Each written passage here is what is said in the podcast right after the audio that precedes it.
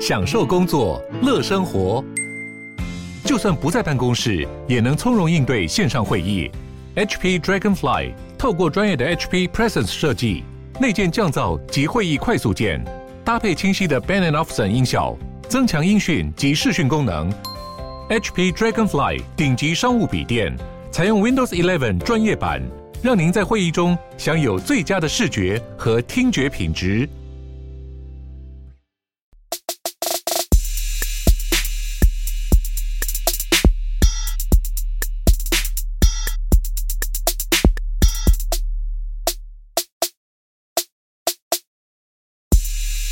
Hello，大家好，欢迎回到几位币圈千万交易员呢喃，我是主持人 Setos。那我们今天的来宾有千万交易员 Crypto，还有我们重量级来宾，耶、yeah!，我们的 Ryan，耶，大家好，我是 Ryan，大家好。那我们今天呢，准备跟大家讨论几项议题，那我就先简单的来说一下。今天呢，我们很荣幸邀到这个追高狗的大家长 Ryan。那我们都知道 Ryan 呢，非常的有非常多的代表作。那现在市场上每天都会发这么多新的 NFT 呢，我们想询问一下 Ryan，要怎么观察哪些 NFT 具有潜力，那可以预先埋伏？那像是旧的这些 NFT 呢，譬如说前阵子很红的 Fanta Bear。我们要怎么样配置这个仓位呢？那这个主题，呃，目前市场上仍然有需非常多的社群型 NFT 出现。那我们每天都面临了要怎么样投资的这个抉择。那我们如何建议呢？错过首波拍卖的人要怎么评估？那我在二级市场接盘呢，会不会有最高的风险呢？那第三个是我们都知道 FOMO Dog 是台湾最早，那也是目前声势做的最大一个社群哦。那我们也希望呢，Ryan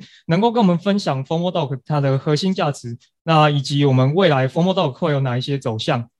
没错，那就是在虽然我觉得应该不太可能，就是只要是你有在币圈二零二一年以前的人，你你如果说自己没听过 FOMO Dog，大家可能会笑说，哎，你是不是还没有在圈内混得很深？但我，哎，不是，我干嘛怼自己的 Podcast 听众？没有啦，没有啦，开玩笑。但但实物上真的是这样啦，就是说。呃，我再简简单的帮那个 Ryan 做一下介绍，就是说 Ryan 基本上有两个非常知名的的身份。第一个就是说，如果你在台湾谈起说投资 NFT，大概有两个人你一定会了解，一个就是宝博，那另外一个就是这个 Ryan 大。但是 Ryan 大就比较实战，就是其实你如果去搜寻他的这个 YouTube 影片，就会看到一些比如说两百一怎么投资的这个 NFT 的一些相关经验，所以才会说，哎，也希望说在社群里现在蛮多人都是在讨论怎么投资 NFT 的嘛。那以这个投资最广的或者是经验最多的这个 Ryan 会怎么去做一个新旧的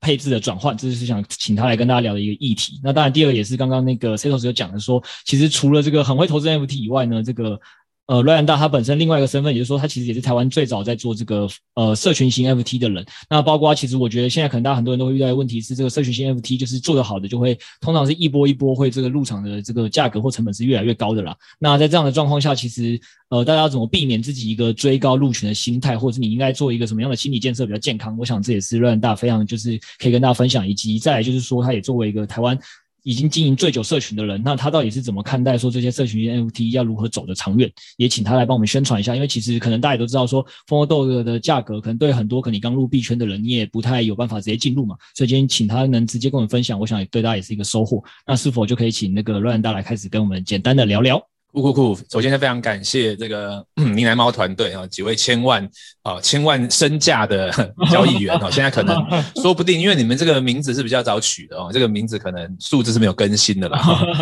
我们现在一样，就是以太币计价，以太币。对对对，我们现在都是以太币计计价哈。对，那感谢你们邀请啊，因为其实有的时候也会听你的节目，然后觉得你们在分析一些投资机会啊项目上面的见解也是很独到，所以希望今天可以。呃，碰撞出一些火花啦，因为我自己觉得，有的时候我在，其实我觉得刚刚听到前面讲第一个题目叫做说投资 NFT 嘛，其实我我自己都比较喜欢去琢磨那种比较基本定义的问题，因为我觉得投资 NFT 这个事情啊，本身我们就要先厘清，因为其实，在我们录音的这个当下哈，我自己感觉，呃，尤其是中文市场针对投资 NFT 这个这个行为哈，嗯，我觉得定义有点模糊啊。哦，哎，因为其实我感觉大家一般现在很多买 NFT 呢，虽然说哦这个图多好，这个这个社群怎样怎样，但是好像都是为了把它卖掉才买的。哦，那它就只是一个媒介嘛，它就是一个赌博的媒介那种感觉，有没有？就是所以投资还是投机还是你知道吗？我自己觉得，因为有的时候是这样子啊，你你很喜欢一个一个一个车子、房子或者是任何收藏品，有的时候你是买来不卖的嘛，或是。买来是要用的嘛，是，就是，但是如果说我今天只买呃某个 NFT 只买一个好，然后我进去之后，我说它很棒很棒很棒，然后我也希望项目方做很多很多事情，然后它价格比较高之后，我就会卖掉离开这个社群了。那那我到底一开始是，就是我真的希望它好是为了什么？就我最后也没有留下来啊，嗯、对不对？对，所以我觉得这边定义上，嗯，我觉得先定义清楚，我们会比较比较好聊，对不对？那。呃，我我先呼吁这个 Ryan 大一个说法，不过这其实我也是看其他的那个 KOL 有聊到，就是脑哥他其实前一阵子有在聊，就说其实现在有很多，比如说好像 YT 圈的人或艺人圈的人进来，什么割粉丝啦，就是有一些人对，就是这样嘛。可是实物上他就聊了一件事情，他说你自己想想看，哪有一个艺人或 YT 他现在出了一个 NFT，这一一个 NFT 就是几万几十万的话，那。对于这个本来就长期支持他的人，比如说我就是会买专辑的杰伦的专辑，或者是或者是去参加演唱会的人来讲，怎么可能去换算都不划算嘛？那也就是说，其实他有真的割到粉丝吗？还是只是一群那个投机者当初自己觉得东西会一直涨，所以你才进来？那进来之后，他现在因为没有如你预期的涨，你就开始说哦，用道德制高点来那个骂他说你就是在割粉丝啊？他到底割的是粉丝还是割你们这群就是自以为会涨的投机者嘛？所以我觉得这个以这个 Ryan 大的这个分享，我觉得其实确实中文社群里蛮多都是。有这样子的一个现象啊，就是涨的时候大家就很喜欢你嘛，然后把你捧上天，但是一开始跌的时候就开始骂你，那就如你所说，到底大家今天进来是只是期待你涨，然后获利出场，还是说我真的看好这社群，我想要一起建立发展嘛？对，对，所以我我觉得刚刚这个话题，我们第一个哈聊到说，现在如果要呃玩这个 NFT 哈，你该怎么玩？我们就把它分两个，第一个很简单，第一个就是买自己喜欢的，那买自己喜欢的这个其实就没有什么。涨跌的问题，你要考虑的反而是说，用这个价钱加入这个社群，你觉得值不值得？你觉得值得，那就 OK，那就有点像是买房子一样，我不会去抱怨说，哦，我什么你什么十年前房子卖那么便宜，我现在卖那么贵，现在贵或便宜无所谓，就是你现在的身上的资金量哦，你觉你想要住这个地方，你觉得这样值不值得？值得，那就进去了。那你进去之后，你真的是自住的，你也不太会去每天去看。实价登录地板价吧，对吧？对，对，当然，当然是，当然是，对呀、啊。所以这个是第一个第一个考量嘛。那第二个考量讲到就是，哦，我想要赚价差的，那这边就有很多东西可以讨论，因为我觉得跟周期比较有关系。就像现在你们上一集有聊到嘛，白单流嘛，或者现在有很多很多的流派，我觉得要先定义自己的交易周期到底是属于几个小时的几天。像举例来说，前几天那个那个 Kara Furu 啊，嗯，呃，最近很夯嘛，然后。呃，前天吧，刚解盲。那在解盲的那个时刻呢，就会有人，其实我那时候也在看，就在看说最稀有的那几张卡哦。那我就看到有一张卡是卖三十五以太币。那那个时候，因为我手上只有两个啦，我只有两个 Carrefour 的那个盲盒，那我就蛮好奇这个东西，我就在想说，嗯，现在地板大概在三左右，那这个三十五，如果它是真，呃，因为一开始刚解盲的时候，那个排名不会那么的明确，是，哦，那我觉得十二倍以第一特卡，如果是一个真的会变成声量很大的项目来说，感觉还不错。嗯，那那个时候如果在那个时候介入在三十五以太币，可能就可以赚到一个短期的 flip。我猜我看后来结果应该是，如果那个时候买那个三十五，可能可以在或许二十四小时之内用六十卖出去，可能。嗯，OK，那这种就是一个属于很短线，它就有点像过去做的当冲吧。它其实纯粹就是一个情绪，纯粹就是玩一个一个买卖力道抽嘛。这个是一种一种逻辑，对吧？那另外一种逻辑就是说比较偏向巴菲特的价值投资嘛。哈，就是呃，所以为什么那个时候芬达贝尔买了买了很多？因为二张嘛，都可以凑一个扑克牌这样。对我我我手上现在还有三十六六个芬达贝尔。那是是呃当当时会买这一些原因，就是因为我觉得。呃，长线上，其实我觉得现在 NFT 应该整个 crypto 市场啊，大家都偏急啦。因为就像刚刚说的，Car Furu，我现在买了，我二十四小时内可以赚二三十个以太币，大家就觉得哇，马上就赚一倍两倍，甚至有有些项目你抽到白单可以赚更多，所以大家会期待每一件事情都要这么发生。但是你看以杰伦来说，他经营他自己这一个。这个品牌二十几年的时间了，然后以前我们我们是很甘愿每年等一张专辑，到甚至到后面是越来越久，然后演唱会要每两年、每三年一次，我们是愿意等待的嘛？对，所以其实我们有的时候可以把自己脱离一下，去想象一下，说，哎，其实现在没有人知道 NFT 市场今年二零二二年六月会变怎样，十二月会变怎样，或是三年后会变怎么样？有时候我们在玩，我们贴得很近的时候啊，我们根本就忘记去想这个东西，可能三年不是可能 NFT 的东西它做出来，三年后就还是会存在。那如果是匿名匿名团队，三年后匿名团队可能会走了，但是这些是实名的啊，这些实名他三年后他还是会在啊。对，那他看会不会多认真些？他他还是不是件大家关注的事？那未知。可是这就是我们我们会玩这个，就是比较看好 NFT 嘛，哈。对，所以以刚刚讲这个，这我觉得这个题目很有意思，就是说，像杰伦熊刚刚讲到是说比较旧的，可是其实它才是一月一号才上哦，现在才一个月，对对对，确实在币圈很久了。我我我我觉得这个仓位的配置是这个样子，就是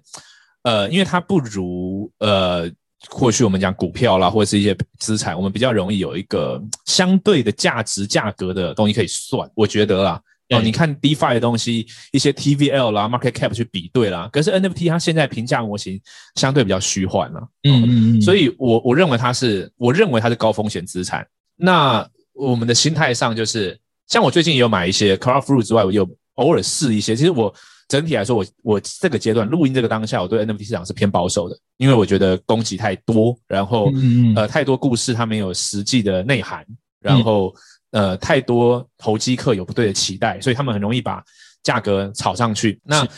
但是我还是会加点试一些。但是我在试的过程当中，我都是把一个心态当做说，这跟买乐透一样，我们不会去买一个大乐透，买完之后然后怪它地板价归零嘛。所以这种这种都是期待的问题。我觉得现在大部分人有一个期待，就是我只要买了一个 NFT，它它就要涨。它如果没有涨，项目方就要做一点事情让它涨。而且你涨完之后，你项目方做完这些事情之后，我就会把它卖掉。所以就是我认为这个是这个是一个 NFT 正常的玩法，可是我觉得这个是一个非常呃奇怪而且生病的一个事情。是是是，对，所以我大方向认为，呃，我支持偏保守。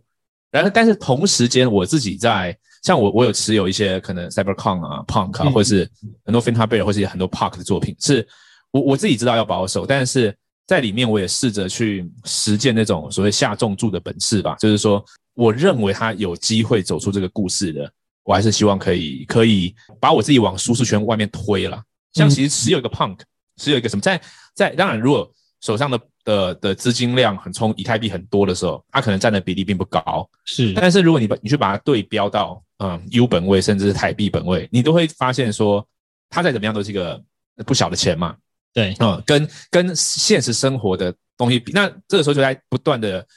挑战自己的价值观，或挑战自己的典范。那我自己是想办法去享受或者是去体验的过程啊，因为其实持有一个就是六十以太币、一百以太币一个图，它不是那么自然的事情。我觉得在在还没熟悉的时候，但是这过程我们会有一些发现，说不定这个就是持有 NFT 的收获啊。所以我，我我觉得这边再顺带一个点，就是说持有一个 NFT 的收获，它不见得会只来自于价差了。嗯，可能九十 percent 的人现在认为是价差，但是它会来自于很多点。我认为。了解了解，就是刚刚刚乱大讲东西有几个我们有感触的，就因为其实你这个啊论、呃、点当初也是蛮打动我，不论是说那个 Pentapayer 的，因为我都有一直在听 FOMO 的直播啦。那我觉得这也是其实有有没有在听 FOMO 的直播，因为他就是要有狗狗的那个 FT 才有办法听嘛，所以其实说你可能会对这个双 R 的一些。思想跟概念，就我就是因为比较常听，所以我有时候就比较知道他们在做什么。那其实之前就有个点是蛮打动我的点，就是说，呃，Ryan 跟 Raymond 其实有时候在做这件事情，就是他们买了这个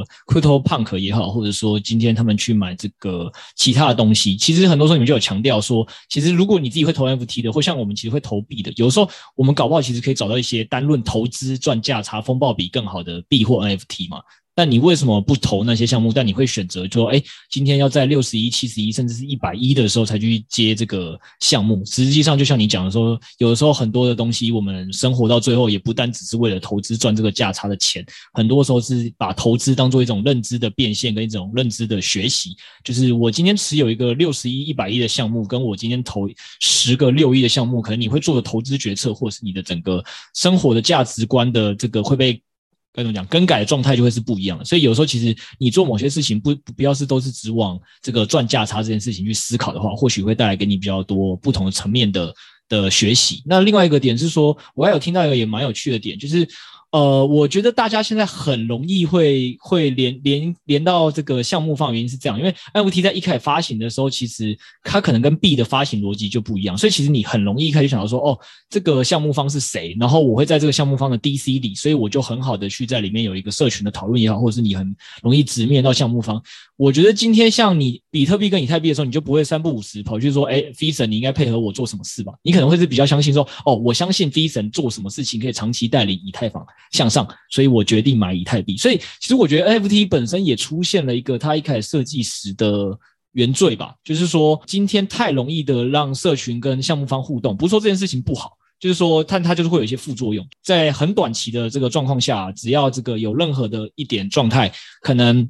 社群就会比较浮动，就很希望项目方做点事情。那其实大家可以想象这件事情哦，就是台湾可能都会有时候开开玩笑说什么啊，这个民主社会选举就是耗了我们的很多社会资源，因为大家都在讨好这些那个选民嘛。那可是大家有没有想过这个问题？就是说，同样的道理嘛。那以后谁还敢去做一些长期的建设跟投资嘛？因为我可能要做的东西是两年后发酵、四年后发酵都不用做了，因为这两年、四年后的东西可能成本先耗了一堆，然后都不会产生任何的实质价值，搞不好还会跌价。那那如果今天是一个 NFT 社群，我可能期待是说，呃，你就是给我下礼拜做一个我可以涨的事情。我说，如果你的社群一开始都建构在只关注价格，就会发生这种事情。那以太坊要走向二点零升级嘛？搞不好也不用。因为走向二点零升级，这是一个搞不好会失败的一条路。但是对我这个以太币的持持有者来讲，一点帮助都没有。Eason，你还不如多去给我搞几个行销比较实在。但我想这不是大家一开始投资加密货币的本质啦。所以同样道理，我只是觉得说，大家在投资 NFT 的时候，可以想想清楚，你在投币的时候，你会这么的一直要求项目方短期的做这些事吗？如果不会的话，你今天在投 NFT 的时候，我觉得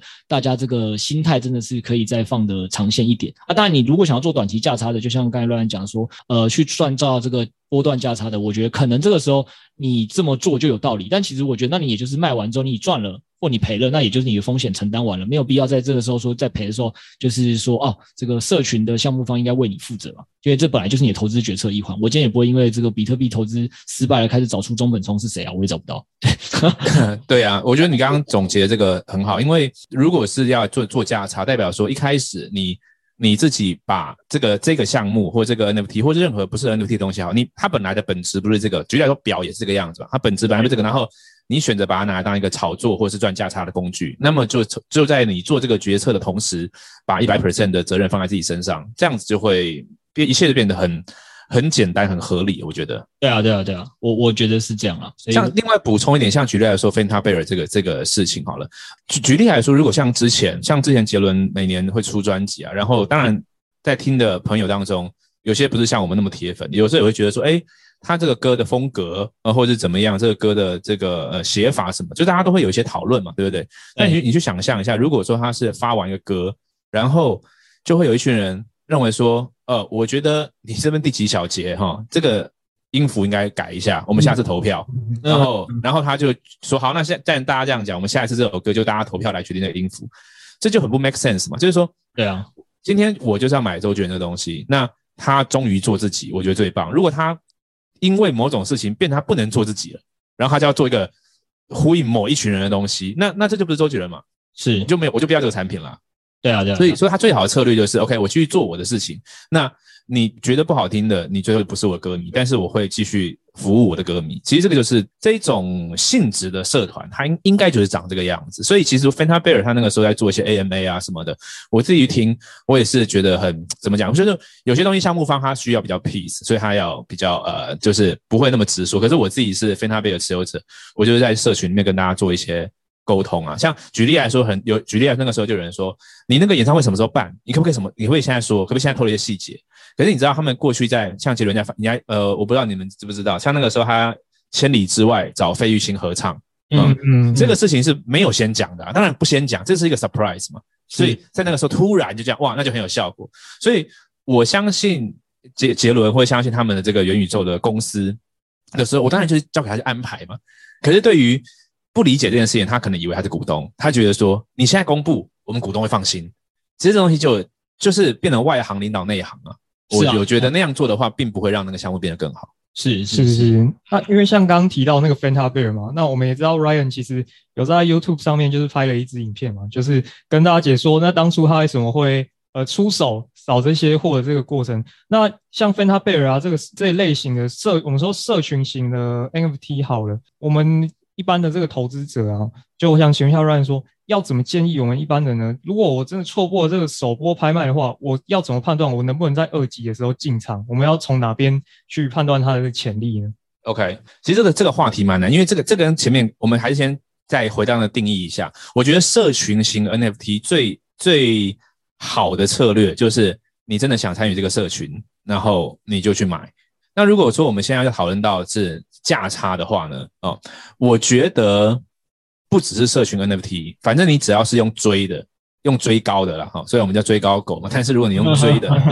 风险通常都蛮高的啦。是因为短暂上，其实你知道地板价这种东西，它也是很 tricky 的。它其实我们就以，因为我们刚刚既然讲聊到 Fanta Bear，Fanta Bear 当然大家知道说，哦，之前零点二六发行，然后后来有到八过，然后现在可能回到二啊，或是之类的哈。对，大家会把它说一个叫做说，哦，地板价从八跌到二，但是其实我比较怀疑，就是说，我们为什么定义那个八是地板价？那当然是你说，啊，这个玩文字游戏嘛，不是？就是说那个时刻。list 最低的人是八嘛，所以这地板价八嘛。但事实上，如果说我们有某一种 filter 可以去去过滤掉一些东西，我们会发现说，那个八是叫做说，在短期有一群在玩买卖游戏的人把它买上去了嘛。嗯、就说他他可能就是我们如果用巴菲特以前这个逻辑，就叫做那个狗离主人很远了嘛，对不对？对对对，所以所以我们不能说狗离主人很远，那个狗叫地板价。我们做价，因为社群型嘛，你玩的是价值嘛，你玩的价值的话，你就要看主人在哪嘛。所以有一个可能性是，它 Fanta Bear 在那个时刻从头到尾它的价值大概目前是在一点五到二，有可能一直在这，只是狗跑到很远了。对，对，那所以说，如果你你去追那个短暂的这个热潮的话，通常在如果你想要做价差的，都不是好选择啦。这样子。那再来就是说，我觉得社群型 NFT 呢，呃，最最重要的，刚刚讲一个参与嘛，一个东西就是说，你到底买单的是什么？我认为我我比较不买单，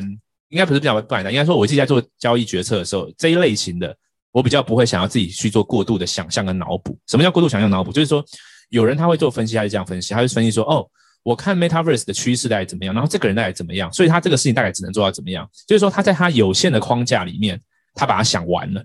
但是这是很可怕的，因为其实我们回想一下，在二零二零年的时候，可能九十九 percent 的人也不知道 NFT 现在会变这样子，就是想象之外的嘛。或者说我们在呃这个呃五年前好了，根本不知道现在会有一个疫情变这个样子，所以这个世界持续发生的是我们想象以外的事情。所以如果我们在分析这种 NFT 这种，就是还有会有可能会有爆炸性，然后彻底改变人类的生活模式的东西的时候，我们太靠自己的想象去想的时候，会把它想小了。我我我我个人认为是这个样子，所以说，呃，像我我看到几个几个嘛，像 Fanta Bear，像是 Gary V 的 V Friends，像是有一个 YouTuber 叫做 Journey 啊 J R N Y，嗯，就是我买单很简单，就是我想象不到啦，但是我觉得你这个人能量很高，我觉得你这个人靠谱，我参与的是这样，就是我甚至买单一件事哦，就是我如果 Journey 或是 Gary V 告诉我说，我坦白跟你讲，我我也不确定会发生什么事，我也照我也照买单，因为事实上是现在没人知道啊。但是他们保证一件事说，说我会站在最前线，我会去感受，然后我会根据那个时候的状况去做出我觉得最好的决策。那这样我就买单了。你你反而给我一个很细的 roadmap 什么东西，你也只是根据那个当下去想出来的而已。你看你现在去看半年前很多人写的 roadmap，那根本就没用啊，那根本就不符合现在现况啊。对啊，对啊。所以你反而在有限知识、有限想象下去设计，我觉得没什么意思。所以我倾向看一个更。更广的东西啊、可能看团队，看这个人。可是你说人和团队怎么看？我就也不不怕跟他说，我觉得直觉很重要，就是一个感觉嘛。你听这个人讲话讲多了，他的思考逻辑，你就大概觉得哦，这个对不对平，那就参与。我我我我比较买单这个事情。嗯，这个乱的东西其实又呃又让我想到两个，跟大家聊聊，就是关于为什么就是可以透过对不对平来分析一个人是不是值得投资。我觉得有一个更前面的东西，大家要自己思考。那就是你自己是不是一个呃已经到那个高度的人？那我意思是什么？就是说，其实很多的时候啊，呃，刚刚讲那东西很像，就是说 NFT 的投资也好币的投资也好，很多的时候其实在投资的是一个团队嘛。为什么？因为这个世界就是变化的很快嘛，在以前 Web 二点零世界就是这样嘛。那创投为什么是一个专业的工作？就是为什么会有一群有钱人愿意把钱交给创投的经理人？那这个创投经理人又帮他去把关，投给一些更前线的团队去自己创业。就是大家都知道自己的。能力有限，那时间有限，所以我需要交给专业的人在第一线处理。那大家现在在币圈自己这么喜欢喊那个什么？人间哎，币圈一天，人间十年。那大家也可以理解到，币圈速度又是更快的。所以在这个时候，就像刚才乱乱讲说，哎，一个团队他跟你讲一个半年后的东西也可以啦，你可以看看。那我觉得当做一个检视，就是说好，在这个时间点当下，他想半年后的事情，你觉得他想的是不是够远，或跟你的想象是一致的？那你可能就大概知道说这个人的判断逻辑是什么。所以他可能是判断一环，但是我觉得大家要把它当做一个检视，说那为什么你半年后没有做到？哎，也可以，因为可能这也是你可以检视说这个团队是不是真的有呃依照自己在讲的事情在做执行嘛。但是你可以可以想另外一个问题嘛，好，他可能都没有做到任何一个他 roadmap 讲的事情，但你觉得他半年后讲事情比他呃或他做事情比当初的 roadmap 做得更好？那我难道要斥责这个团队说，哎，你怎么不知道以前的东西做事吗？就我反而觉得，如果我要这样做，我就是之前聊的嘛，我在刻舟求剑，就是人家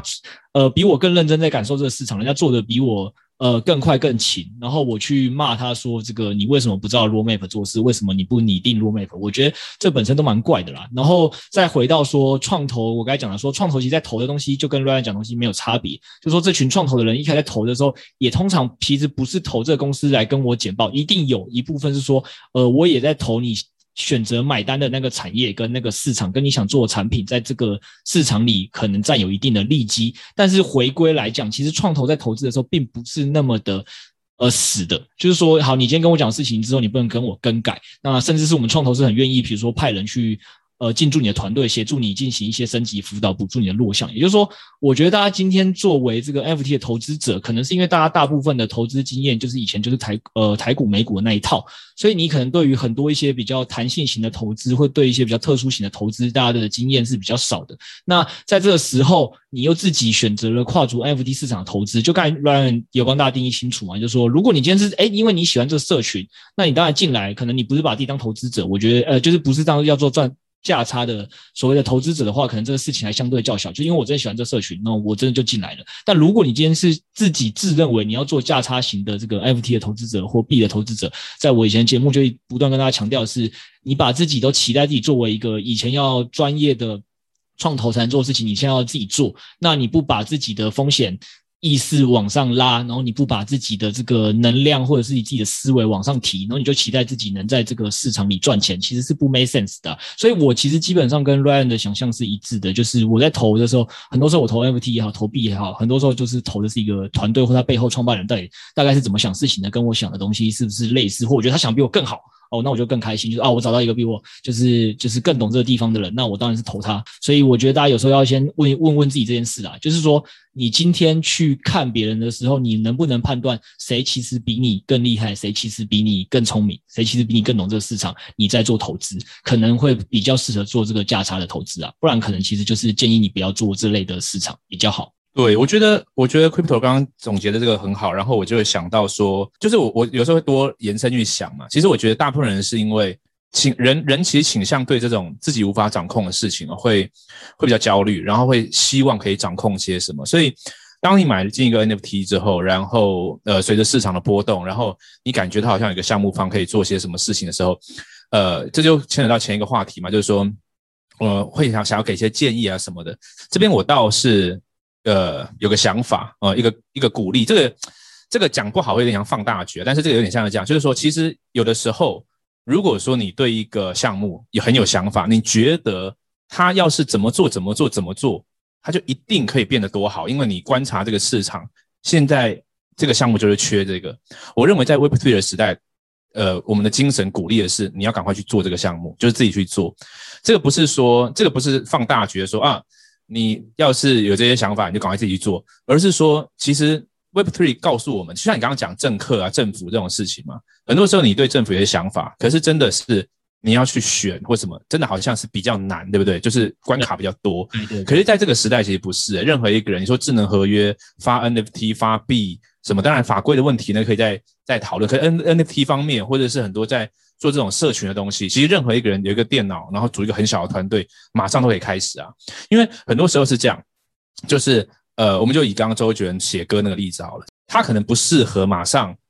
参考你的意见去改他的曲风，因为他有他的风格。可是既然你觉得写这几个音符会那么好听，这已经是另外一个产品了，你不如就赶快把它做出来，说不定你就在这个市场里面抢得先机。我我倒是蛮蛮就推崇鼓励这样的想法，这比较符合现在的精神嘛。嗯，对对对，其实我这点倒是也跟乱讲的东西，我觉得是蛮认同的。就是大家可以再想一下嘛，就是我之前 Podcast 也举过例子，呃，可能以前的那个没有 YouTube 出现的年代，这个平台没发生前，就不会有这么多 YT 的诞生嘛，就不会打破这个传统所谓中心化的媒体的垄断。那现在其实大家生在一个这么好的年代，是如果你真的有自己的意见跟你的能力，那你能赶快做出一点东西的话。那其实这何尝不是你一个最好的机会？可能这个项目方的风格就不是说你提的意见不好，就是说你提的意见很好，但 项目方的能力也好，风格也好，就真的没有办法配合你的想法。那在这情况下，我如果硬配合你，那我其实才是不知道自己的能力圈在哪嘛。这也是我之前一直跟大家讲的，就是说投资很多时候是要先了解自己的能力圈在哪。那其实在这个 Web 三点零世界里，不不论只是投资啊，就是说你自己在看很多事情都是一样，就是说。辨认自己的能力在哪，其实是很重要的。那如果你的能力跟风格你知道是独特的，那我觉得其实这真的是一个你很好的机会，你可以自己出来试着做做看。那我们刚刚其实都是主要是聊我们一般的市场参与者啊，我们要如何去看待这个 NFT？那如何去参与这个 NFT？那我们现在就换一个角度，我们现在就站在这个项目方的立场，所以我们就想询问一下 Ryan 呢，那身为台湾第一个如此成功 NFT 项目。哎，老实说，Formal Dog 啊，在它诞生之前，我们其实都没有想过社群型 NFT。哎，原来有这样子的一个玩法。那其实我们也是有呃观察你们的成功，然后也学习到了一些东西啊。那所以我们想询问一下 Ryan 说，未来 Formal Dog 可能有哪一些呃经营的方向？那要如何定位自己在台湾币圈的存在呢？是我我觉得，嗯，其实讲到定位这一个，我觉得就蛮蛮有感的，因为其实如果是比较早期有可能听到我或 Raymond 的 Podcast。然后我们的上市情报一开始的时候会比较清楚，呃蜂窝豆定位。像呃，我们在今天录制这个 podcast 前也跟。就是 Cryptora 跟 Setos 还有这个呢喃猫团队的徐博啊，各各位朋友聊一聊的时候，就发现说，哎，你们你们果然是狗本位，然 后就因为你们比较清楚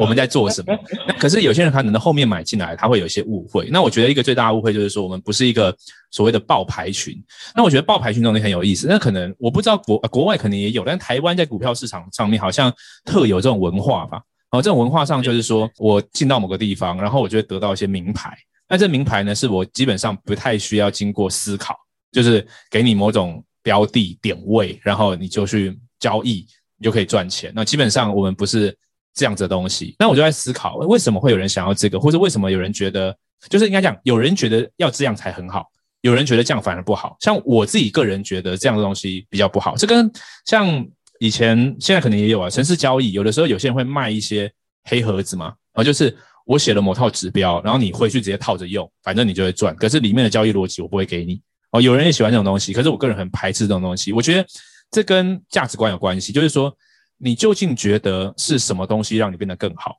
哦？因为赚到钱是果嘛，哦，你得到一个标的，呃，它是果前面的一个另外一个小的果嘛。可是更前面的根是思维嘛，是想法嘛。有些东西才创造出策略嘛，才会有标的，才会有可能的。赚头嘛，哦，所以其实我们在最早的时候就定义很简单，它就是一个我跟 Raymond 的私人俱乐部。就像我去宝博，现在有有聊说，我们一开始自己来玩的时候，我们是刚好差不多离现在一年前了，哈，大概呃去年的年初比较更认真投入在 trade 这样子。那我们就自己开一个小群，那有一些我们的认识的朋友进来之后，都觉得跟我们那样聊这些东西，诶，就是反正喜欢聊，也觉得思想进化的很快，所以我们就定义就是一个我们的私人俱乐部，然后在里面，我会。尽量跟你分享我们的想法思维。那当然，有人有些人他比较他比较呃想要比较实际的东西，可能觉得那这种东西好像比较虚诶。我我到时候想要跟大家分享，就是说，你知道像在国外，有的时候网络行销的课程或者创业的课程，然后在越便宜的课程呢，它的东西是越明确的。举例来说，哦，一个一百美金的课程，然后教你怎么拍片。啊、哦，一个什么一千美金的课程，教你怎么样做呃 Facebook 广告啊、哦、之类的。可是有一些这个大神级的，甚至是像在现在 GameFi 领域，呃，大家都会 follow 那个 Alex Becker 嘛，啊、像 Becker 我是从呃可能回头一算六七年甚至八年前我就认识这个人，不是我我他不认识我，我认识他这样，我也跟他上了很多的课这样子。他以前教网络行销的，然后像他们这种等级的老师啊，哈。他们都会有一个最高级的，叫做 Inner Circle，哦，叫做 Mastermind 这种东西，就是，呃，它是一年一年算年费的，然后呢，可能就是五万美金、十万美金、二十万美金。那你说哇，那么贵的这个这个课啊，这 Baker 里面教什么，或者谁有有一些大神啊，Russell Brunson 啊，Sam Ovens 啊，他们教什么？他们没有教东西哦，他们到最高阶段的地方哈、哦，没有课纲。他可能就是每个礼拜跟你一次两次，大家同样有这个，同样认为这件事重要，愿意付出这个钱的人，他们大家一起开个会，然后交流。那他其实就是比较虚虚幻的，可是交流什么？可能是一个想法，可能是最近大家关注到哪些趋势。可是反而到那个程度的时候，那种东西最有价值。哦，那我们并不是说哦，所以我们就是像这样大神的东西，不是，而是说我自己这一路走来，受这种东西的刺激最多。其实你知道，最早最早，我在我就是小时候，小时候就是指念大学前啦，哦，那十八岁那个时候，我是那个时候认识 Raymond 的。那个时候他就是呃世界上知名的德州扑克玩家。那我那时候去找他，我就想说我要去跟你学扑克技术。可是这些年来呢，我跟他学到最多的是什么？就是思想。因为扑克技术这种东西，有的时候还会依当时的市况而改变，就那个时候流行这样打啊，过两年可能现在环境又变，又适合什么？就像 NFT 一样，哦，现在适合这样玩，那个时候适合这样玩。就像我记得你们有一集有聊到啊，就是有些人他是时势造英雄嘛，哦，就是那个时期他刚好这样做就赛道了，然后就就赚比较多钱。可是他的思维不见得可以适合后面的市场。但是这些年来，我自己跟包含跟 Raymond 或者跟其他老师学到的是想一件事情的方法，因为这个思维这个根搞懂了。呃，也不是搞，他也没有懂不懂啊，就是进化了，你可以去适应后面的市场。所以，我们用这样的名号，用这样子的，呃，用应该用用这样的诉求，我们宣传出去之后，你看我们就找到像 Setos、Cryptos，呃，Crypto，呃，像你们这样的团队，诶，进来是志同道合的，我们在里面可能就可以有一些思想的碰撞。然后，像现在 FOMO Dog 有很多，其实呃，我们有的时候会办一些线下聚会嘛。前几天我才，比如前几天，应该算是上两个月了，我们有一个。我们去一起去看富邦，因为富邦的 Chris 也是我们的 FOMO d o 之友嘛，然后我们就一起哦，两三百位狗友去看那个球赛。那我就跟很多狗友后面就有聊，我说其实我比较关注的现在就是，首先很感谢大家的支持嘛。可是我现在更关注的是说，我们聚集了起了一群好的人，呃，有有能力的人，我们怎么样把这些思想在里面做更多的碰撞？其实我很少去讨论地板价的事情，然后我也我也不会说像之前呃曾经市场比较热的时候涨到可能二十以太，然后。我我不太会把这当一个卖点，你知道吗？说哦，就是这个。当然在，在可能有时候行销上有时候出一些怪招哦，那会说一下说哦，这个狗有那么贵吗？打个问号，那个是一一回事。但是我我比较不会把这东西当当个卖点，说哦，因为这个东西地板价很高，所以它就很厉害。我觉得那地板价东西根本不是那么重要，更重要的是我们在里面聚集群这群人哦，我们怎么样在里面把这种思维碰撞的能量留下来？因为只有这样子，它才有机会穿越牛熊。我的意思是说。今天是因为 NFT 市场现在很夯，然后 Crypto 很夯，所以大家对于持有 NFT 还有点信仰，就是有些项目是这个样子。但是今天假设开始崩跌了，有些人他连币都不想拿了，更何况拿 NFT。可是我觉得在 FomoDo 不应该是这个样子，因为大家已经把它聚起来了。理论上我们可以在地板价之外去看到更多交流的价值哦。至少我自己在参与很多，其实你知道吗？这是 NFT 现在。独特的性质是你买了参与一个社群，你还有机会把它卖掉。可以如果是我刚刚讲到，像刚刚讲 Baker 那一种 Inner Circle，你是付一个钱给他，可能十五万美金、十万美金，那个东西是卖不掉的。所以有的时候就像买房子吧，反为什么买？你知道之前就有个讲法说，为什么过去这几十个年头啊，买房子的人比较会赚钱，然后。买股票的，当然股票会会的人他比较赚钱，他比较有些有一些波动，但是不会的人买股票常常也也会输嘛。原因就是因为股票流动性太好了，所以你没有办法自然变一个 hodler 哦。但是房子你比较难会，我今天买，然后明天一直关注价格，后天关注价格，所以我会自然变成一个 hodler 哦。所以我刚刚比喻这东西是在讲说，所以 NFT 因为每天都有地板价可以看，每不用每天每个小时可以看。所以有时候你就会把你的目目光太关注到哦，我买的这个东西，我现在赔了一个以太，我现在赚了两个以太，可是这很可惜啊，这看得很小啊。像像我我我我也期待一个事情，其实我在在做这个 FOMO Dog 的时候，我就很期待像遇到像你你男包这样的团队，因为就像我刚刚前面聊的，你们大家进来之后，很多时候你的收获不是在把狗卖掉，而是哦我进来哦看到了原来台湾有这群人，原来有这样的文化。原来 NFT 社群是这样经营，或是原来我在玩的过程当中，我又发现了其他的痛点、其他的需求，所以我进而呢也把这样的能量带出去。所以你们做了一个呢喃猫，那这些大家都不是对立的嘛，大家都是结盟的嘛，对不对？因为大家都是从同一个思维出来的。那很有可能，呃，三年后、五年后，NFT 的市场越来越好，或者是 Crypto 越来越多人参与的时候，我们可能就可以创造出更多更美好的故事嘛。我我觉得我我自己期待哈、就是在。价差以外，然后在更思想交流的层次，我们可以持持续的往前进，然后持续的把能量留在这里面，这就是 FOMO Dog 的一个精神。我觉得，我我这边先 echo 一件事啊，就是我觉得大家可以想一个有趣的问题哦，就是说，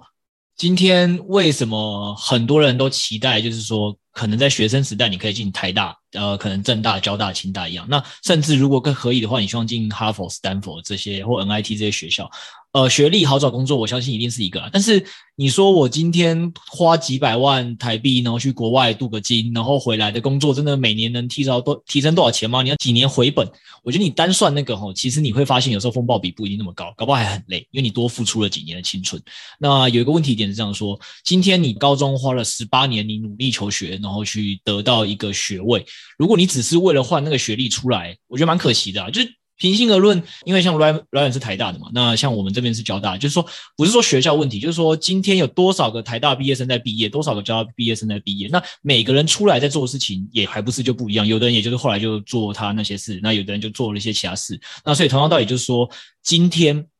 很多时候，我们本来就不是期待说在台大的时候上某个教授课，他多厉害，能把我变成一个更天才的学者。可能肯定不是嘛。我不是为了这理由去念台大的嘛，或去念交大的嘛。很多时候，我们期待是说在里面认识一堆更厉害的人嘛。只要有那么一个人改变了我的思想，搞不好我在未来我的人生就会是一个完全不一样的。呃，阶段对，所以说它是开启了我各种不同可能。所以回到这件事情来讲，就是说，呃，大家知道说为什么？哎，讲真的，我今天作为一个项目方，我当然也是可以说，就是就是敌视狗友啊什么的，那就是其实真的没有必要，因为我就有跟 Ryan 聊到说，讲真的，今天没有他们先做起来这个 FOMO Dog 这个社群，那其实说真的，很多时候我们也没有一些学习借鉴的地方。那其实里面的很多的这个交流讨论，我相信都是呃在里面的人都收获不少的啦。那当然，同样的道理是说，大家可以理解，每个人有自己的风格，每个人有自己擅长的东西，那他能照顾的精力也一定有限，那所以说在这个状况里里面，可能 Ryan 聚集一群人，那他就把这群人照顾好。那我可能其他在狗呃曾经也是狗友的伙伴也好，或甚至他不是狗友伙伴也好，其实台湾只要大家是愿意再持续做这件事的，然后而且我们其实知道你是一个可能做事是行得正的，然后你的能力是够的，那何尝不是欢迎大家一起把这件事情做得更好？所以我觉得再再次强调一点就是说。嗯，很多时候其实大家真的是可以把很多事情想再长远一点啦，就是很多东西真的不是钱就代表了什么东西，后面它背后的隐含的价值，你所期待遇到的人事物可能会给予你的东西是更多的。对，对，我觉得你刚刚讲到这一点，我还想到就是说，呃，这个其实就是思维是竞争性的思维还是创造性的思维？像像我觉得很多人会把这个这个市场或这个所谓的饼好了想得很小，也就是说今天。要是别人做了什么，然后我没有做什么，我就会被他竞争走，然后我就会输。他们很强调这种输赢的问题。嗯、那我我我个人不这样想嘛。其实从理性跟非理性来看，都都是这么样。从理性来看，这市场根本就还没有开始。就是 NFT 的市值，OpenSea 上用户才一百多万，然后 Bitcoin 现在的 Market Cap 还离黄金那么远，还可以有十倍，那还早得很嘛。这从理性来看，从非理性来看。你的整个人生啊，你可以想象到的，就是我我们只有说从小很习惯哦，我在这个班级里面考试的分数，然后我是参加联考什么东西，那都是在一个很狭隘的的框架底下去竞争，就是很怕输，然后我一定要赢别人。但是我觉得我的看法不是这样，所以在像最后再举个例子，像呃刚刚讲到 FOMO 都有定位嘛。就呼应你们上一集聊的，有很多白单流的社团，甚至很多 NFT 的社群呢，他们或者玩家，他们定义觉得说，如果一个社群给的白单给的多哦，那这就是一个好社群。然后我们也会听到一些声音说，哎，谁谁谁哪个社团白单给的很多，我们再不给要输了。OK，好，那我就以针对这个点来说，我们看我们我怎么思考我的定位。首先几个点，第一个，我根本没有什么觉得什么输赢，也就是说，今天我是做日本料理的。然后今天有个人做了印度料理很棒，然后我觉得我也鼓励他成功，我觉得很棒，就是这样。这是第一个事情是这样。对对对。第二个是，如果说我今天因为短暂上啊白单最近比较红，然后有曾经有几个人拿过一些白单做的一些暴击，我就要抛弃掉我自己的想法，因为我所谓我自己想法就是我跟 Raymond 认为我们没有觉得白单的 EV 很高，我没有我们没有觉得这件事情整个投入产出比很高，包含对项目方或者对。对玩家，所以我们自己也玩的少，然后我们也觉觉得说，我们去大量的去跟很多白单合作，对项目方的 risk 是高的，因为所谓的白单其实它也不是什么，它是一个提供购买力嘛，你给我一百白单，我好像很感谢，会给我三十个、二十个，但事实上是我们愿意付那么多钱买，呃，提供买买家嘛，对吧？所以这件事情在我们的综合思维下，我我选我选择不做，所以我选择不做的意思呢，我反而觉得这叫负责。哦，今天如果一开始我们就是一个民主的社团。那我们就要啊问大家说你们要不要？但是我今天一开始我就定义说，我会把我的思想贯彻进去。那这个时候我反而要踩住，这才叫负责嘛。就是说我这边把关过了，我认为这个东西没什么太大的效果，所以我不做。但是我们同时也鼓励，就是说 OK，那如果你们想做，所以我刚刚讲几个嘛，一个是。你们可以去做这样的社团，或者是你在内部嘛，你自己内部，所以我们在频道里面就有开一个说啊大乱斗哦，你们自己觉得白单这个东西有一小群人玩得不错，那你们那边自己去交流，然后自己去弄，我看怎么给你们协助。但是官方上我们不做这种调整啊、那为什么刚刚讲到这个例子呢？我就是分享几几点。第一个是我觉得竞争性思维对事情没有帮助，我不觉得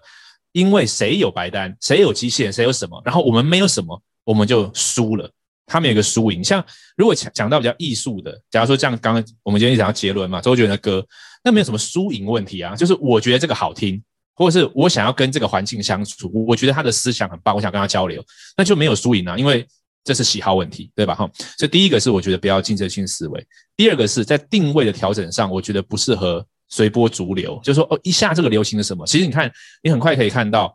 我们在这个录音的当下，或者在两个礼拜后，这个白单流可能又消失了，因为很多白单已经发现，呃，各种 rug scam 破发都都出现了。所以，我们如果很急的马上哦，因为这样子两个礼拜我们就大张旗鼓调过去，那不是在系统层次的改变嘛？那反而就是一直在追热潮而已。哦，所以我目前哦，在目前这个当下，我认为比较好的策略是保持观察，保持开放并且观察，因为其实 NFT 的第一阶段，呃，第一个展现的形式。它有点暂时到一个段落的感觉，不是说 NFT 到一个段落，而是说就是拿着 NFT 可以到某个社群里面做一些事情。哦，第一阶段应该是说艺术，第二阶段就是说这种赋能，大概就是大家玩的差不多这样。我们现在继续观察，主要是 Sandbox 出来会有什么模样啊，或者说会不会又有一些新的这个协定？因为像我们看到呃呃 ERC 七二一啊，然后到幺幺五五啊，就是这个 Engine 他们做的这种游戏型的，就是它会一直去演变嘛。所以说，我觉得在智能合约、在 NFT 的技术上面，说不定六月的时候、十二月的时候，都还有很多新的可能性。我觉得静静观察，选那种真的长期适合的事来做，是身为一个项目方反而更负责任的态度。嗯，真的真的。然后，其实我还蛮想跟 Ryan 继续聊很多东西的啊，但是 Podcast 有一个时间限制。对，之后看有没有机会再聊喽。真的，真的，真的。然后，所以我就只好先代替猫友，因为我们有收集一些猫友想要问 Ryan 的问题啊。但因为时间关系，我想也不可能把全部问题都问完，不然这这一集可能变十个小时吧，我猜。那那所以我觉得可能这部分就是我们会问个一到两个问题，就看时间的分配这样。对，好啊，也可以快，就是快问快答。好啊，好，OK。就是第一个问题是说，身为在台湾第一个如此成功的这个 NFT 项目了，那未来 FOMO Dog 要怎么？其实就跟我们刚才问的一样，就是说，哎，对，所以这个第一题刚好刚刚最后回答了，那我们就快问快答，这个就是请听上一题的解答。好的，好的。那他们其实有问一个蛮好题目，就是说，其实当初 FOMO Dog DC 社群的讨论风气是如何 build 起来的呢？其实 build 起来就是感谢各位狗友啊，因为这种东西不可能是。呃，一个人的功劳啦，所以说我不觉得是因为我们设计了某种机制，当然我们想办法把，当然我们有一些做法，举例来说，在一开始开群的时候，我们只有一个 channel，然后因为我自己对于资料整理也有，就是对这件事也蛮狂热的，在 Notion 上面的整理啊什么，所以我自己是不断里面观察，就是我身为一个使用者。我该怎么样把我的资讯做正确的分类，然后慢慢把它分起来？那当然，这就是商嘛，就是它会越来越混乱嘛。所以最近可能又进到一个很混乱的层次，我们要再来做一些调整。但是我觉得最好的策略就是，呃，做出一个自己都想使用的产品，因为我们自己也是在玩玩币、玩 N NFT 的哦。那我们也不希望资讯很乱，所以最早的时候，我就是把我觉得这样子分类、这样子来交流，对我会有帮助来做。但是随着它的有机演变，又有更多，因为我们自己不可能什么赛道都懂了哈，所以我们接下来下一阶段呢，也会开始来把我们的这个呃 mod team 哦，就是更多的呃子版主啊什么的这种机制做起来，那我相信可能会在资讯的整理上会有更好的一个面貌出现。我觉得，我觉得重点在于资讯流的掌控，然后去理解说。这个世界就是由混，就是由无序有序，无序叫混乱有序的过程，不断的在交叠的过程。有，我感受到你那个很哲学思考的一面，但我怕很多人不懂，那个熵就是一个乱数的意思吧？我如果没记错，好像是一个物理的定义啦。对对对对对，好，简单科普这个东西而已。好，然后再来就是说，呃，有人问说怎么看待就是呃狗的，其实当初作为第一个社群，其实很容易 Alpha 就很容易被别人抄袭跟外流啦。那比如说前几天又有一个那个 Infinity Roba 的事件嘛，对，那这个部分，对对对，就是这个部分你们都是可能预计要怎么处理？我我认为我的态度是这样，就是说，当然就使用者立场来说，他他今天买了一个狗，他可能呃付出不少以太币，所以他会希望资讯都不要被外流。那但是以真实的状况来说，我觉得呃没有东西可以做到这个地步，包含说像过去线上课程很夯啊什么的，嗯、呃，也是各种的盗版外流，甚至是也没有很明确的途径可以来制裁啊、呃，或者说制裁的手段很麻烦，那更不用说到在现在这个阶段。所以我倒觉得啦，我倒觉得呃如果有很像你刚刚前提到的事件或者什么，就是很明确的，我们可以来知道是谁。并且可以来处理的。我们前面也说得很清楚，就是说，你买 NFT，你你你花以太币买 NFT，这个交易就结束了。这个 disco 是一个 bonus 啊，所以在 NFT 的世界，它美妙之处就在于说，你买了 NFT，你持有的，就算是项目方也动不了你的 NFT，哦，那就是你的，我们无从决定。但是我们有权决定不跟你一起玩。也就是说，如果真的发生了，我们也知道是谁，那我们当然想办法积极处理。但是同同时，在另外一个层次，我们也要具备一个心态，就是说，第一个外流是不可避免的，又或者是说外流是就算外流，它也没那么无伤，呃，也是无伤大雅的。我意思是说，我认为这个社群的价值，它不会只存在于某几个资讯，嗯，它还存在于就是你主动的去呃使用这个社群，你在里面的人脉圈，你在里面获得的能量。或许有人觉得能量是比较虚幻的，但是我认为它是实在的。我认为。你进把自己丢到一个圈子、一个环境里面，你自己是会有所提升。这个提升，它不见得是那么样的，有一个很明确的说，哦，因为 A 这条资讯，所以我提升了十分；因为 B 这条资讯，我多赚了五十万。我觉得它不是这样子的东西。第三个，我认为，其实 NFT 的东西，它的价值呢，其实我我我都比较关注在 NFT 价差以外的价值。NFT 价差的地方呢，我就纯粹是观察一个市场情绪，试着去去去操作。但是如果是 NFT 本身持有的价值，还有一个呢叫主动性的价值，也就是说，你先持有一个 Punk，一个 Formal Dog，你把它拿出去跟人家做什么样的交易？你换上这个呃狗头的大头照之后，你是否呃参与了一些参与了一些就交到一些朋友，参与一些论坛，然后在外面呃开启了一些话题，这都是属于主动性价值。所以我觉得比较好的姿势是呃资讯外流这件事情不要太。呃，不要太放心，但是但是同时，身为项目方，我们的意思是说，有明显违规重大，并且我们有办法处理的，我们当然积极处理。但是同一个时间，我们也保持平常心，我觉得这是比较好的态度。嗯，有，而且我记得之前你们有一个非常大气的说法，就是说，呃，其实有时候我们要想清楚一件事情，就是这资讯就是一个结果。有的时候其实很多东西，这是一个你的思维去创造出来的这个结果嘛。所以我们应该不断思考是如何提升自己的思维，那你就永远就是可以走在别人前面。对，我觉得是一个，对对对，大家可以思考的啦。那再来就是说，呃，有一个问题也是，大家就是说，因为目前有各种 NFT 都在出现嘛，然后不管是它是不是自己主打阿尔法、主打机器人、主打新手友善，然后还有分论型嘛，就我们刚才都聊到。那目前其实很多也开始又出现了破发了。那刚好就是可能目前这一阵子那个。很多的价格都在回调，所以说在这个逻辑下，不知道 Ryan 有没有觉得说 NFT 现在又来到了一个阶段性的泡沫？那在这个阶段性泡沫的话，觉得 FOMO Dog 会如何应对这个所谓的 NFT 的熊市来临，以及会给我们呢喃猫什么建议？这样，我认为这个话题呃有几个，第一个就是在我们前面刚刚聊那个 Fanta Bear 哈，它从零点二六到八又回到二的时候，我认为。地板价的定义，它可能是虚幻的，所以这这一题那一个那一个讲法也有呼应到这边，我就先不赘述。那另外一个呢，我也是跟像举例来说，我的想法有时候比较奇怪，我跟你分享。像举例来说，我前前年我买了一台特斯拉，呃，The Model Three，嗯，然后现在它的这个地板价应该也跌了，就是说我现在去卖掉的话，不是因为你知道这种东西就是个定义问题，就是说我们在现实生活中很多东西我买来用之后，它其实是会变便宜的。但是人们认为 NFT 不该发生这件事，可是我就好奇说为什么？今天如果你买一个东西，你进去一个社群，理论上已经开始获得价值了，只是这个价值它不是从以太币回给你，或者它从某个途径了。所以，呃，我买进去，我用完，然后我还要交棒给下一个人，他一定要用更贵跟我买，这个想法到底是不是对的？我我比较抱持怀疑。所以，因因为我们要讨论这个价。这个题目的时候，我要先回到前一层嘛，就是说他们觉得这个这个东西下跌不对，所以我们来讨论说，哎，那是不是有东西可以讨论？那如果它下跌本来就对，我们就不用讨论嘛。对对对，我不会跟你讨论说，哎，我 Toyota 开十年变便宜，你问你会问我说讨论在干嘛？对对 对对对对，对，所以所以这个东西它是不是要一直涨或者跌？这个我们刚刚前面芬达贝尔也有也有聊到一下。我认为大部分的时候，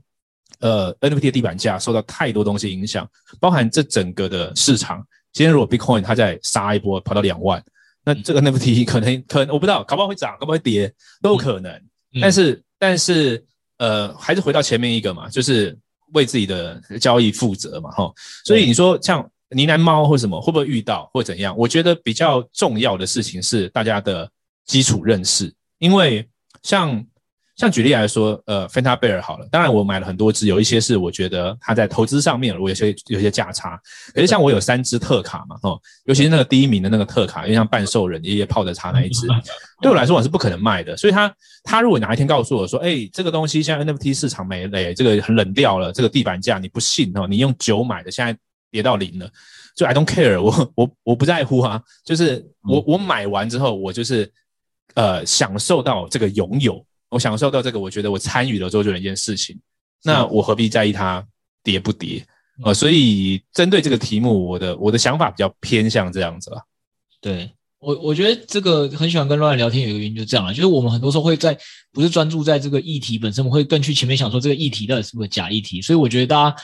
呃，可以针对这件事情自己先思考一下啦，就是说，如果在传统物理的世界，你可以接受某些东西你用完了会有出现所谓的折旧，那当你可以可能争议说啊，那个是因为它有一个物理的成本嘛？那 NFT 世界数位资产理论上面有这问题的话，呃，就不应该折旧。就很多东西其实是可以再去思考的，有没有一些其他层面的构面去去想，而不单纯就是单纯看这个价格。对啊，因为这个其实现在是新的，因为本来数位资产，哎，数位资产在听的这朋友，你本来认为它是。根本是免费的，不是吗？一开始，然后今天跑出个 NFT，它突然才跑出个价格了，怎么突然马上典范一百八十度转变，说它不止不是免费的，还要一直涨才合理？就是这个我们还在摸索啊，还大家还不知道啊，对吧？啊。而且很多时候也都是大家没有预料状的状况下，可能就有一些呃外外面的市场干预因素，把这个刚才乱讲嘛，狗都已经跑得很远了，主人牵都牵不回来，那主人主人也是很困扰。所以所以实际上，我觉得很多时候大家想想东西的面向，其实可以再多远一点啊。我觉得可能实际上在你不论是自己的投资或人生的阅历的决策，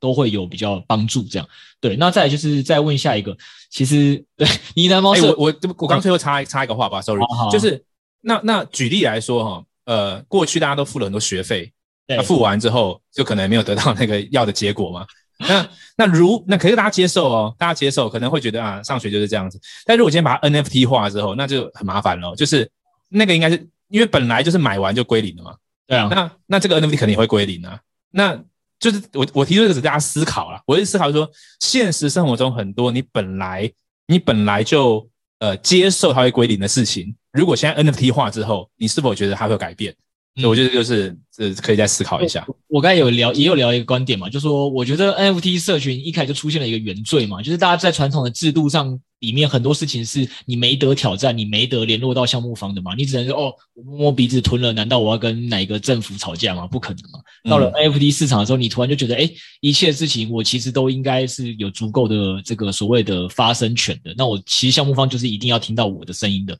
这其实就是跟传统的很多事情都不一样嘛。那所以也不是说大家不愿意这样做，而是说这东西本来就有一定的难度。那其实所有的项目方也都，我觉得都在学习这过程啊，没有人敢说自己现在可以把所有人的声音处理得非常的周全跟跟完好了。那我觉得很多时候大家其实也在在很多自己的东西的提出出发点前，可以再多去想想其他的面向。对，像我前几天去洋葱，他们不是有发洋葱宇宙嘛？哈，我去那边直播也跟他们聊天嘛。那你看他是一个那么棒的 YouTuber，有一百多万订阅，然后创作出那么多有趣的呃影片。对，那他发了一个零点三的洋葱宇宙。那对我来说，我觉得首先第一个，我如果要进到一个社群里面，跟一个百万 YouTuber 交流，本来就要付钱，好不好？就是这个哪是随便可以进去。所以如果今天 OK 零点三，他就告诉你说，我有这样的宇宙，然后我是这样的，我是这样的一个创作者，你也你们看我的作品也知道，哦，那我在里面会提供各各种反正交流，我的精神也在里面，这样子这个零点三就已经对我来说是足够的。但是因为市场的波动的关系，对他来说他就有一些压力。他说：“我是不是要做些什么什么，然后让它变零点六、零点七什么？但是又很奇怪啊，变零点六之后，那那个零点三买人又离开了，那他到底做给谁看？对啊，所以这东西很很很矛盾啊。我觉得这是呃我们的基础认知都要在一起重新调整了。是是是，有了这我其实还想再延伸，但我知道这样又可能要再好几。那我们就下一题吧。下一题，那个对于呢喃猫社群这种专注在研究报告上的社群有什么建议与看法？我认为呃。不敢说有什么建议啊，只是我就会我都会想到一件事情，就是说我我其实，在做一件事情的时候，我都会比较好奇，说一样的模式可以持续多久？嗯嗯嗯，就是说，如果这个是一个呢喃猫很大的卖点，那当然很棒，因为像你们你们是这样的背景出身的，然后提供一些什么像供链报告啊什么的很棒。那我就会想说，如果这个报告没了，是不是这个这个东西就就你知道它的价值就下降的话，嗯，那你的东西就对标在一个一根柱子而已嘛？或者是，或者它的脆弱性就比较高嘛。对对对，我知道你的意思。对，所以所以我就觉得说，那过程当中一定一定是没有，应该讲一定是从这边开始。是，那过程中我们怎么样转换，或者怎么样让柱子变更多根？我觉得可能会关注这个议题吧。嗯，哎，我真的蛮喜欢跟 Ryan 聊天，就是这跟我上集跟大家聊聊说白单性 NFT 的人，我没有觉得说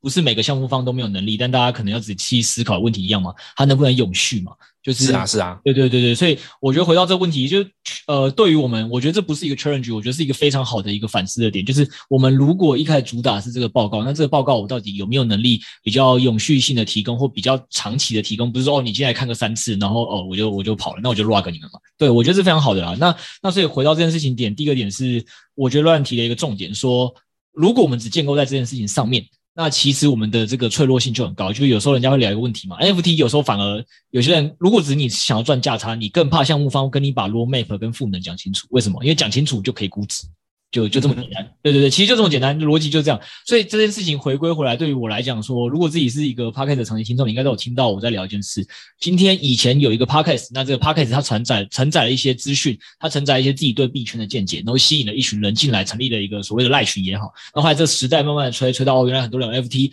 那 NFT 之后，那可能也希望我们的社群发一个，所以我也发了。那在发的这个过程里，我能想到的赋能，一定是先从我能力本身做出发的。所以我跟这个所谓的六位哥，我们以前就是法人投资背景的，受。过这训练啊，我也觉得，我希望推广这个区块链的分析的比较深入的一些方法跟概念。不敢说这个东西是对的，但它就是一个可能以前在币圈、台湾圈还没有出现的概念。我想把它推广出来而已。所以这就是一个报告的起手式，可能是建构在我的能力或我的风格上。但是我我一直有跟大家强调，比如说为什么当初我卖在零点一一嘛，那零点一一可能那时候比较接近，大概就是一万台币。那大家可能就可以想一个问题说，哦，那好，当初可能是一万台币，那九命的话，我大概看几期报告，我回本，可能那时候都还是一个比较合理可以。这样算的啦。那你说市场现在把它炒到可能一个二十万、三十万的时候，我还在跟你说哦，这个这个，你看报告要回本。我那时候记得日不落社群里面，我内部就有跟大家聊过。那还有外，我记得我 Podcast 也讲过，我就说，如果你真的为了报告来进来，现在花二三十万买一个 NFT，我跟你讲大可不必啦。我都觉得自己的报告没有这个价值。这本来就是这样的，就是我们对自己是有一个正确认知的。所以我觉得这件事情最后还是回归到 Ryan 刚才提的两个问题。第二点是，好，永续性我们有没有？那基本上这个东西就跟这个。我们自己团队对自己能力的认知有没有抓得对？那基本上这东西就用时间证明，也没什么好讲。就是后面我们能不能持续产出这些报告，这是第一个。那第二点是我要让大家知道说，就是其实以社群。你不要一直期待呢喃猫以现在这个价格吸引进来的人，或这些后续进来的人，你们还期待只是单纯的报告？因为你如果只是期待来看报告，我可以跟你讲，真的没有这个价值。你要其实思考一点是说，在这里面，我们试图透过这个报告聚集的是应该更多愿意深度学习的人。这可能是外面其他就是，哎，你看到所谓什么阿法群卖卖资讯给你，哦，我进来跟个牌，你觉得这种人会有多少的独立思考能力？应该是没有。对，所以我的意思是说，我今天透过报告，它也只是一个吸引更多我觉得志同道合的人进来的一种方式。那透过这层过滤的方式，你应该会认识到更多有想法的人。那我们透过我们自己一开始能力，帮你吸引有想法的人，但是最终也是需要你们一起交流，那这个社群才会有价值，也有可能才会跟其他社群不一样。那也有可能就是，呃，我们在这个做的过程里，呃，价格可能一直高过我们的报告太多，然后很多人就开始失望离场，这也都有可能。所以我们也不会说它是一个。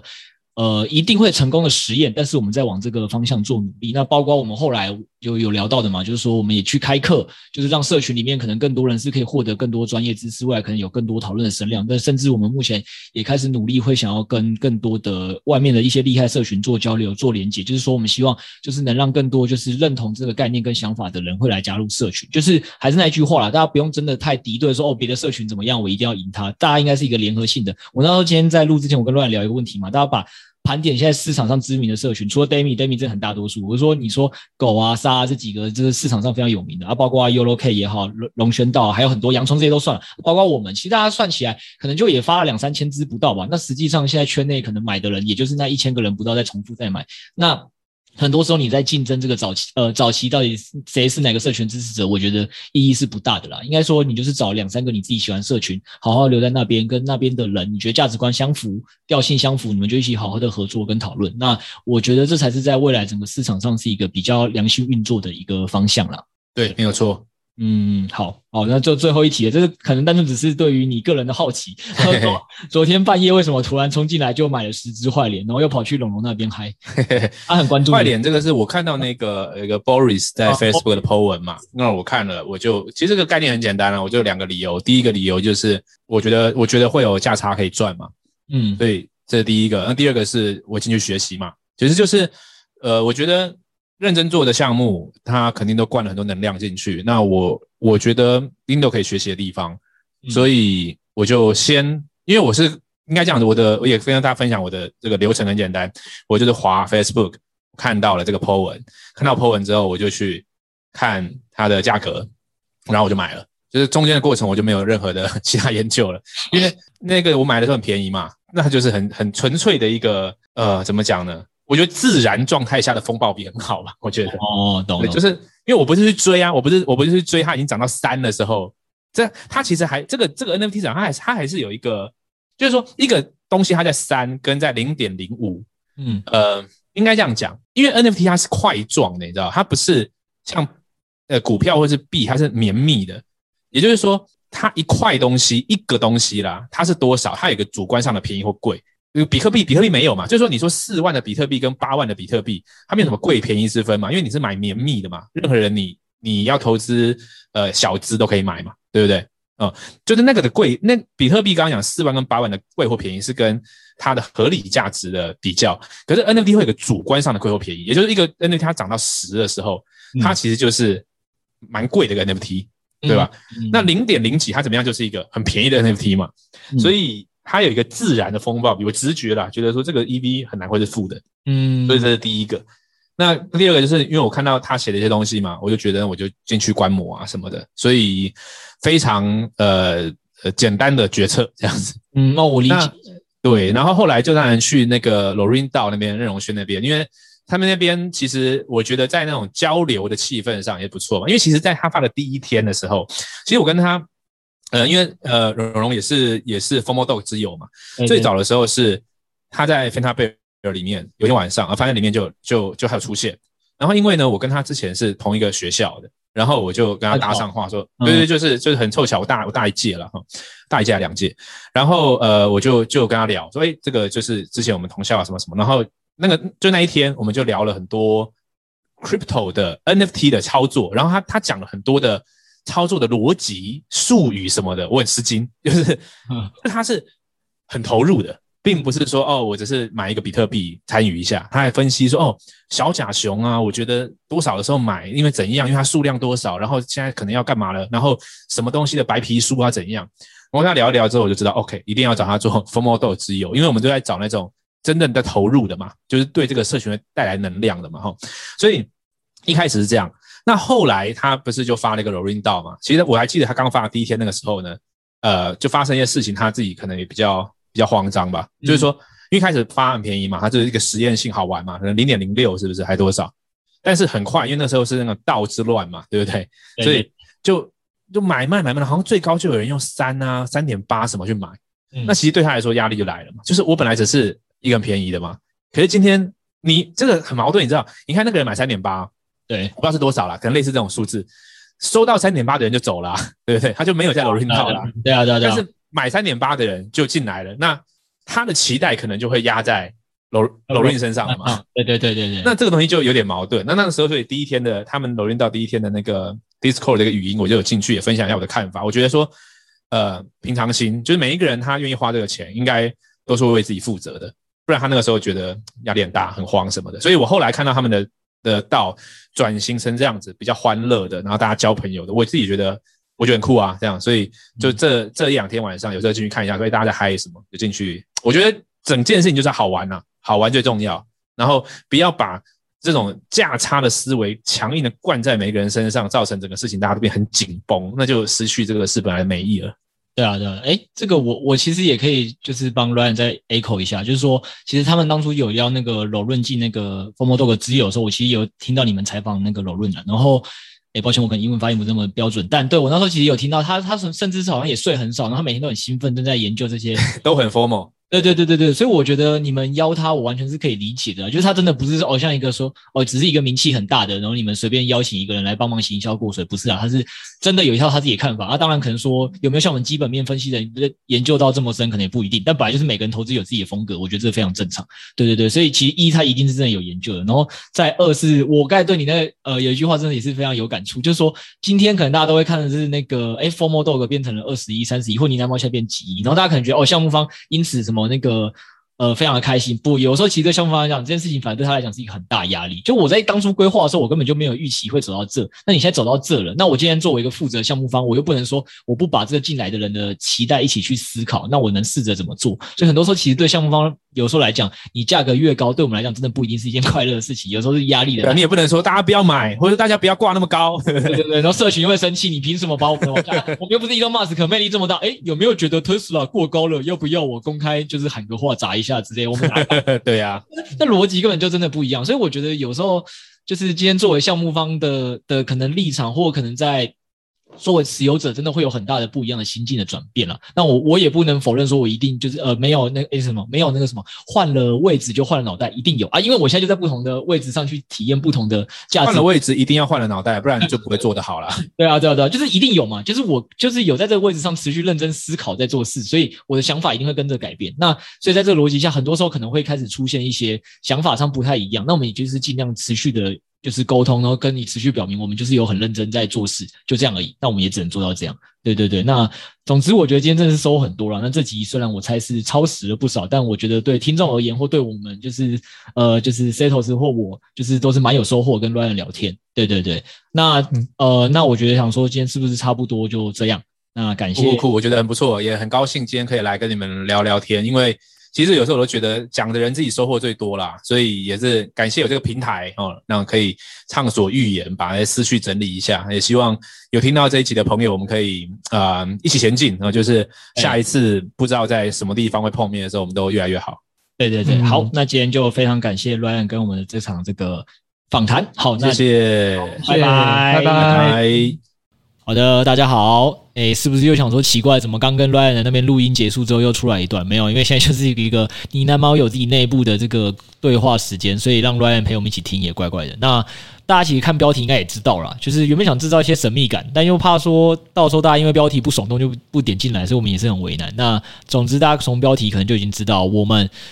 之前在年前就有跟大家讲说，我们的这个。报告啊，我们为求专业，其实也不是只有我跟六 A 哥会去把报告撰写完就没事了。实际上，我们其实是有一群圈内大佬的顾问团的。那我们就是也会把相关报告呃呈现给他们，请他们看说有没有哪里他们觉得呃是可以再加强，或甚至是给我们一些额外的投资的观点，以他们自己的流派。那今天我们就是先非常荣幸的宣布第一位了。那。就是我们所谓的这个 Benson 大大，哇哦，哇哦，哇哦，